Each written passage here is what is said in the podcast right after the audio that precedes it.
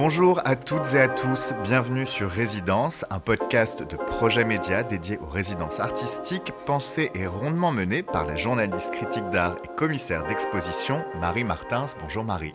Bonjour Marc.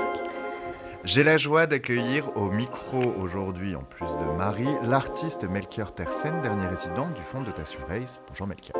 Pour rappel, le fonds de dotation Weiss propose une résidence de deux mois de production artistique à Paris dans le 16e arrondissement, à l'issue de laquelle les pièces sont montrées dans une exposition dédiée. L'exposition de Melchior, qui en résulte, est d'ailleurs visible en ce moment.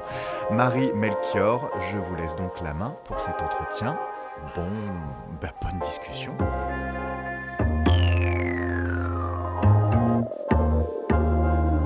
Merci Marc. Bonjour Melchior. Alors nous avons 20 minutes pour euh, décrire votre travail, votre univers, euh, ce qui vous inspire, ce que vous aimez, etc. J'aimerais commencer par parler de l'exposition qui est en ce moment donc à la Fondation et euh, qui est très différente de celle de Pauline Dandigné, pour laquelle j'avais commencé cette série de podcasts. Alors Pauline avait fabriqué des grosses sculptures molles qui prenaient vraiment tout l'espace.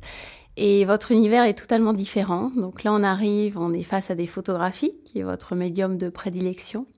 Mais vous avez aussi réalisé des peintures, des installations, des objets trouvés qui sont relatifs à la junk food euh, et surtout après au milieu de la mode, puisqu'à l'étage et même au rez-de-chaussée, nous voyons quantité de sacs de marques euh, qui sont, alors on va en parler peut-être liés aussi à l'arrondissement, euh, à l'environnement pardon du 16e arrondissement et toutes les boutiques. Donc vous abordez cet univers de la mode et du luxe. Comment avez-vous fait cette exposition? Comment l'avez-vous conçue? Eh bien, la dernière fois que j'avais assisté à, un rendu d'exposition euh, dans ce lieu, euh, c'était l'exposition de Pauline, et je me rappelle que ça m'avait mis bien la pression. En arrivant dans la, dans la pièce, j'avais trouvé ça super fort. Elle avait réussi à occuper l'espace de manière assez simple, autant du bas jusqu'en haut. Enfin, je m'étais dit waouh, ça va être compliqué de, faire quelque chose d'aussi euh, dense euh, que ce qu'elle vient de faire. Euh, elle a mis la pression. Bravo elle. C'était très chouette. Un truc qui m'a marqué dans la vie, je pense que c'est dans les les Sex Pistols. Hein. et c'était l'espèce de notion, on sait pas faire, on sait pas jouer de la guitare, on sait pas jouer de la batterie, on sait pas chanter, mais on va faire quand même de la musique et au final, c'est devenu de bons musiciens, alors qu'ils ne savaient pas au début. Et j'aime bien partir du principe que on ne sait pas forcément faire les choses. Et puis, c'est en les faisant que soit on progressera, soit on s'arrêtera. Mais c'est important d'avoir essayé. Alors, je vais peut-être revenir sur votre biographie. Au départ, vous aimiez donc la musique, les concerts de heavy metal, c'est ça, où vous alliez beaucoup. Et c'est comme ça, en allant dans les backstage, en regardant les musiciens, que vous avez commencé à photographier, avec apparemment un petit appareil numérique. Vous n'aviez pas décidé auparavant d'être photographe, donc c'est venu un petit peu par hasard. Est-ce que vous pouvez revenir sur ces années? Ah oui, euh, le premier concert de métal que j'ai eu la chance d'aller, c'était Linkin Park à l'Élysée-Montmartre. Euh, mon pote Alexandre, à l'époque, euh, avait gagné des places sur Guerilla Radio. Et on avait pillé un peu toutes les places. On y était allé à genre plus de 10 de la classe Ouais, plus de 10. Euh, pour nous tous, c'était notre premier concert de métal. Et ça m'avait marqué. Alors, la musique, j'accrochais pas. Moi, j'écoutais du rap. Euh, j'étais plus aussi euh, New Wave, Dépêche Mode, George Michael. C'était vraiment. j'écoutais du rap et j'adorais la New Wave. Et le, le, métal est rentré. Et du coup, vu que j'aimais pas spécialement la musique, j'aimais bien l'ambiance. Mais rapidement, rapidement, il y a des photos qui ont été faites. Ouais, parce que, en gros, on allait L'après-midi, quand on savait qu'il y avait un concert, un groupe que, mon pote avait envie de voir, on se renseignait c'était qui les premières parties, on écoutait la musique, souvent il n'y a pas de problème quoi. Et du coup, euh, on allait parler avec les musiciens des premières parties ou alors du groupe qui jouait. On les reconnaissait, on cherchait sur internet et on leur disait euh, salut ça va, on aime bien la musique, euh, on n'a pas de thunes, hmm, tu vois, on est au lycée, on a séché les cours, tu peux nous mettre sur ta guest list. Et souvent les mecs ils étaient contents quoi globalement, on nous a toujours dit oui. Quelles étaient les premières photos? C'était des photos d'ambiance, de lieu, euh, du public, des musiciens eux-mêmes? Les premières photos, c'était euh, des photos avec les musiciens, en fait. C'est qu'au moment où on les captait, on faisait des photos ensemble, on faisait signer les CD. C'était une manière d'aborder. On se disait, ah, bah, c'est cool qu'il y ait des, jeunes de, banlieue parisienne qui viennent euh, à Paris au concert de métal et tout. Pour nous, en plus, c'était quelque chose de nouveau, dans le sens où, moi, au collège, on écoutait tous du rap. Il y avait juste mes deux potes qui avaient des Sweet Slipknot. Et, et voilà quoi. Mais ça a été ça, les premières, la première expérience euh, photos de, et photos de live. Donc du coup, en fait, je suis passé. Au début, j'ai commencé à faire des photos de la scène. Et c'était un défi parce qu'on pouvait pas rentrer avec un appareil photo. Les vigiles nous les prenaient. On m'a sorti des salles combien de fois Je me suis embrouillé plein de fois avec la Sécu parce euh, ne voulaient pas me laisser faire des photos. Euh, mais ça, c'est des bonnes expériences. Maintenant, ça paraît absurde de se faire sortir d'une salle parce qu'on prend une photo. Euh, tout le monde a un téléphone. Mais à l'époque, tu te faisais sortir Manu Militari de, devant tout le monde. la honte, quoi. Et là, vous êtes venu petit à petit au milieu de la mode C'est venu, ouais, parce qu'il y a eu les avant-premières aux Champs-Élysées. Quand j'ai découvert que c'était possible que Johnny Depp y vienne euh, pour l'avant-première de Pirates des Caraïbes avec Orlando Bloom et Kara Knightley, pour de vrai. Et, en fait, première expérience, j'y suis allé avec mon petit frère pour Pirates des Caraïbes. Je l'ai emmené, on s'est dit, allez, on tente le coup. Et on a vraiment pu faire signer le DVD par Johnny Depp. Pour de vrai, on est rentré chez nous après.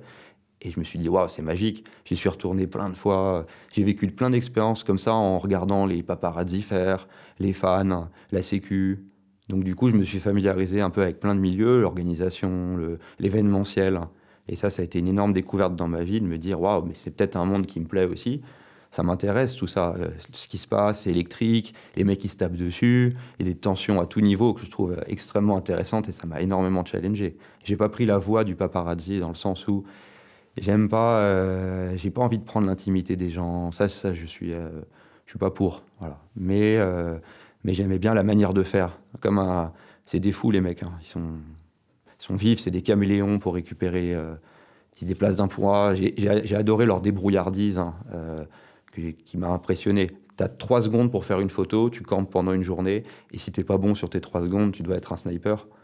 Et ça m'a appris que en fait, t'es pas là pour t'amuser, tu es là parce que tu as un défi, tu as une mission.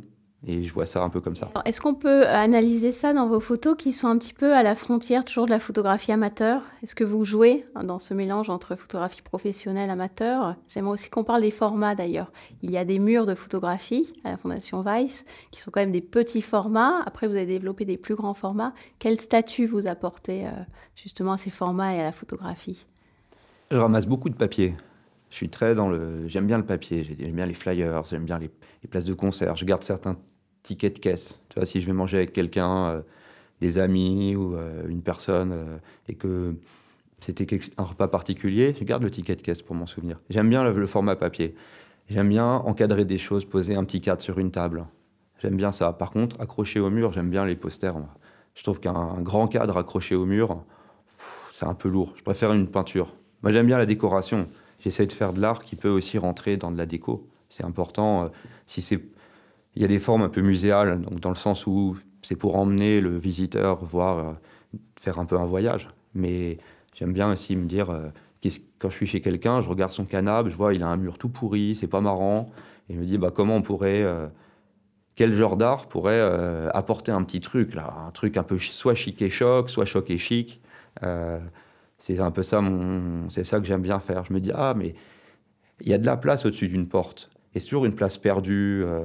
Donc pourquoi pas faire des toiles qui seraient rectangulaires et qui pourraient justement aller là? Et un logo marcherait bien. Ça serait comme un panneau exit où je m'inspire globalement de, ma vie de tous les jours.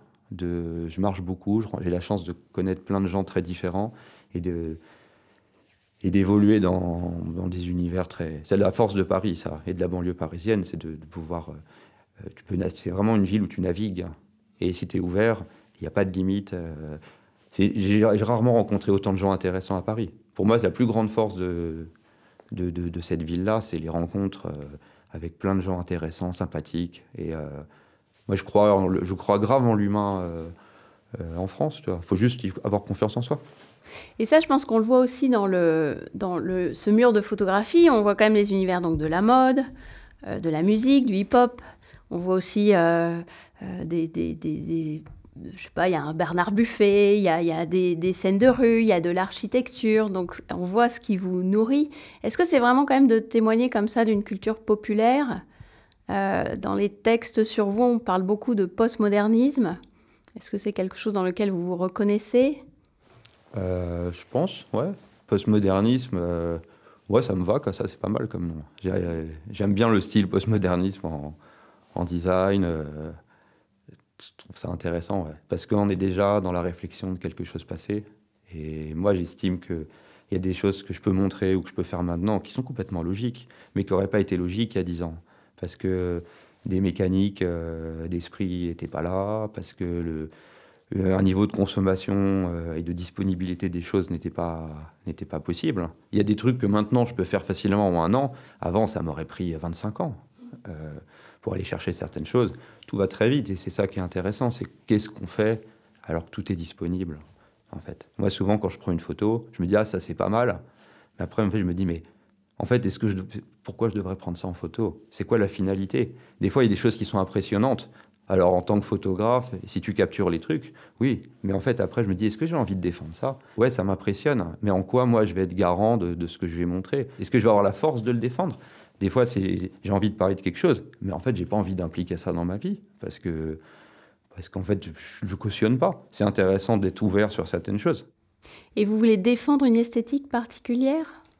J'ai mon esthétique dans laquelle euh, je patauge avec moi-même un peu sur les choses. Donc du coup, c'est un peu le rendu de tout ça. Ce qui me tient à cœur, ça serait plus des, des expériences de vie qui font que découlent de, des valeurs humaines.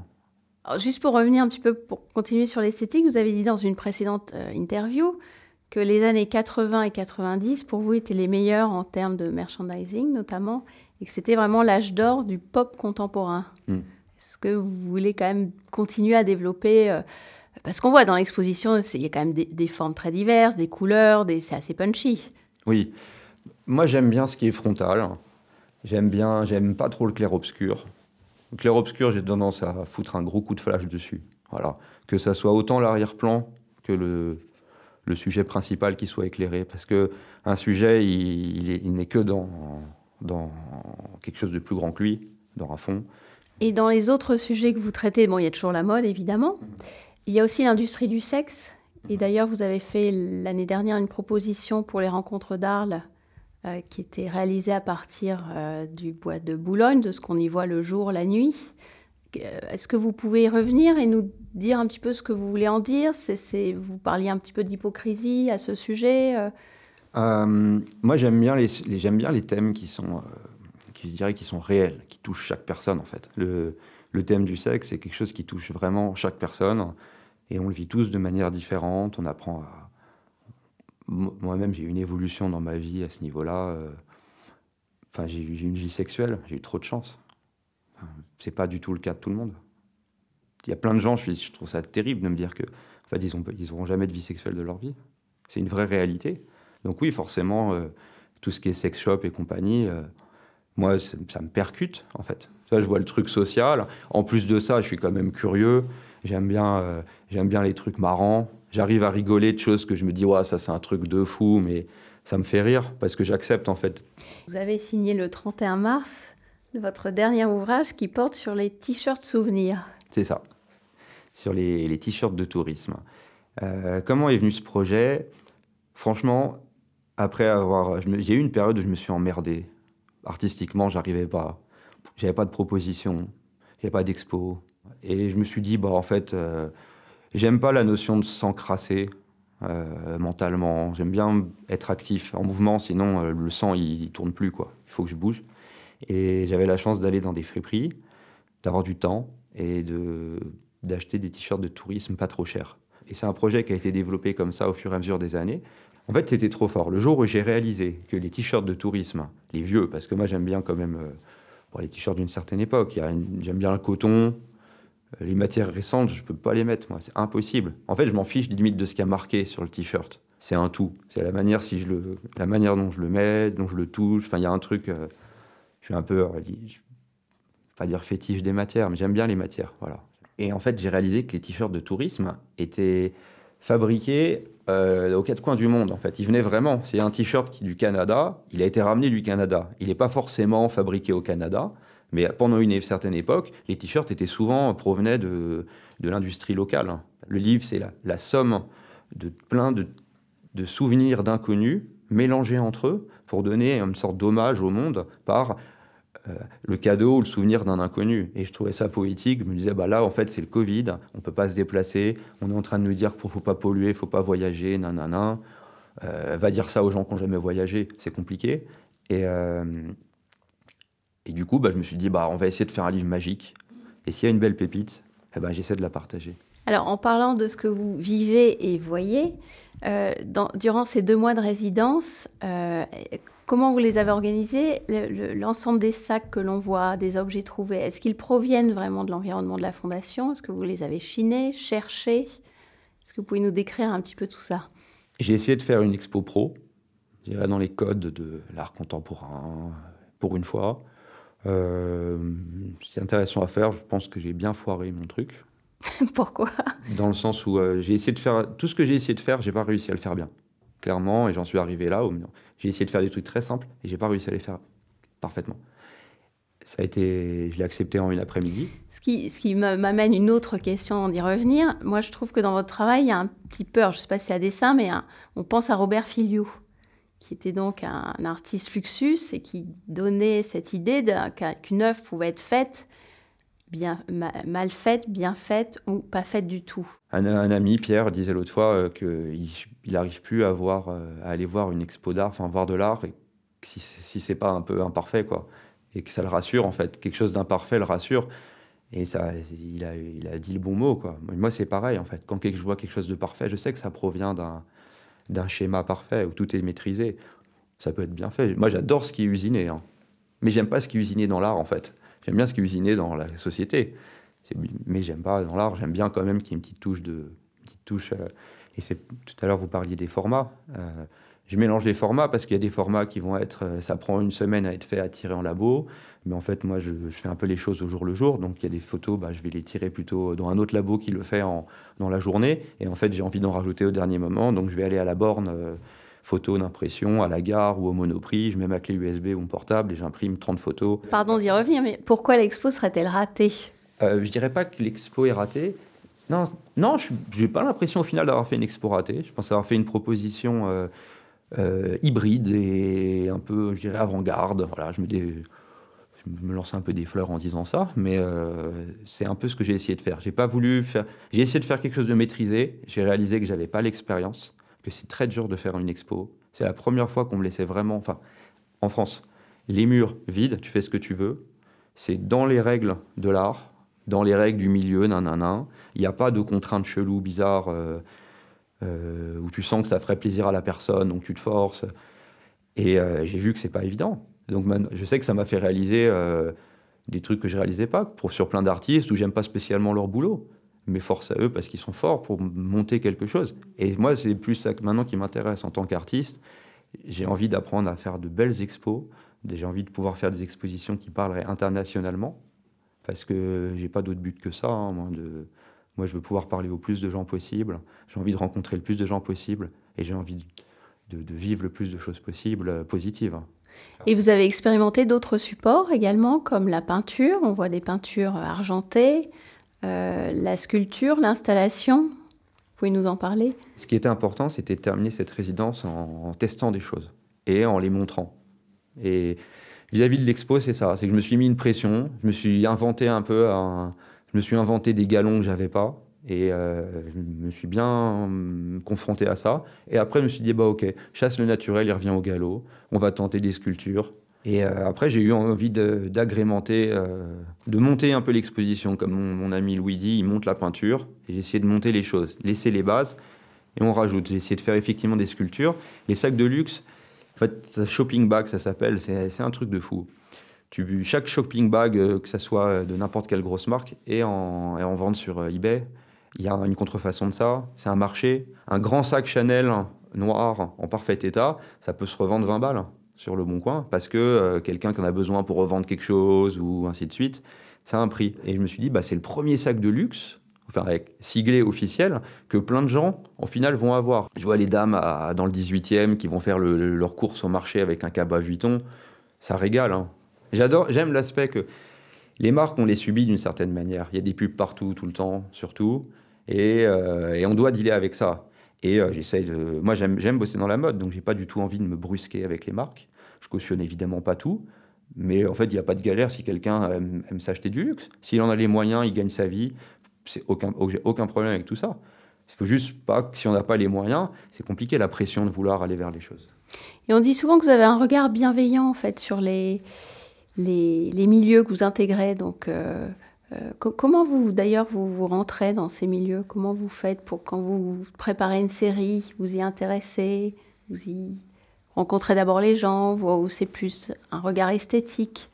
Hmm, à part peut-être à certaines périodes où je suis allé devant des salles de concert faire des photos de fans parce que je sais que là il y a Motorhead ou Marine Manson ou Nicki Minaj qui vient et du coup que je vais avoir des, des gens que j'ai pas dans mon entourage.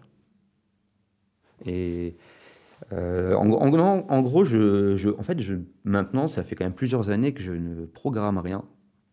C'est à un moment donné, je réalise que ça fait longtemps que ça, je connais en fait. Et je me dis, ah bah, j'ai peut-être quelque chose à en dire en fait je délivre plus des, je dirais un, peu le récit de ma vie d'une certaine manière et j'ai la chance d'avoir rencontré plein de gens mais je suis pas d'un milieu et en fait ça m'intéresse pas les milieux je, rencontre quelqu'un et en fait cette personne par la vie fait qu'elle est proche de ça et on va dire les amis de mes amis sont mes amis donc j'appartiens à aucun milieu je crois ça, vous avez une, importante bibliothèque d'ailleurs. Est-ce qu'il y a des auteurs, je sais pas, des philosophes, des artistes qui vous, qui vous aussi particulièrement? Des livres qui m'ont marqué, il y a euh, Primo Levi, si c'est un homme, Le Cas, Lino Bulzati, ça m'a marqué. Euh, Voyage au bout de la nuit de Céline, ça m'a marqué. Euh, Hubert Selby Jr., L'Astexito Brooklyn, terrifiant. Je suis plus, je suis plus cinéma. Le dernier film français qui m'a vraiment, oh, il m'a ouvert en deux, c'était Mammouth. Très bien, bah, peut-être pour conclure cette euh, discussion, on peut citer, on devrait vous voir à New York en octobre ou novembre? Est-ce qu'on peut vous voir aussi ailleurs après l'exposition euh? Oui, en octobre, il y aura une exposition à la WAM Gallery, euh, qui est une jeune galerie new-yorkaise. Donc je suis ravi en tant que gars de Paris d'aller faire une expo là-bas. Et euh, normalement, il y en aura sûrement une autre aussi dans la boutique Agnès B à New York, où je vais continuer le, les expositions que j'ai fait avec eux. Et j'ai eu la chance qu'ils m'exposent à Paris, à Hong Kong, à Tokyo. Et il y aura ça qui va arriver à New York. Donc ça, c'est super. Merci beaucoup, Melchior. Merci beaucoup, Marie. Euh, pour découvrir les œuvres de Melchior Tersen, vous avez jusqu'au dimanche 2 avril. Oui, Marie me regarde avec un air ébahi. Le podcast sort demain. Euh, non. si. voilà. Euh, pour rappel, pour les informations pratiques, donc jusqu'au dimanche 2 avril pour découvrir les œuvres de Melchior Tersen au 28 rue Paul Valéry à Paris 16e. Et ensuite, euh, après vous, Melchior, ce sera l'artiste Eugénie Touzé qui prendra votre place, si j'ose dire, du 3 avril au 11 juin, avec un vernissage de l'exposition pour montrer son travail de résidence le 25 mai 2023. Et bah, merci pour tout. Et moi, je vous dis à très bientôt sur Projet Média ou euh, ailleurs d'ailleurs.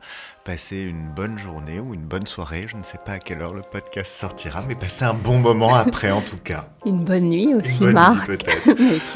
Encore merci. Au revoir.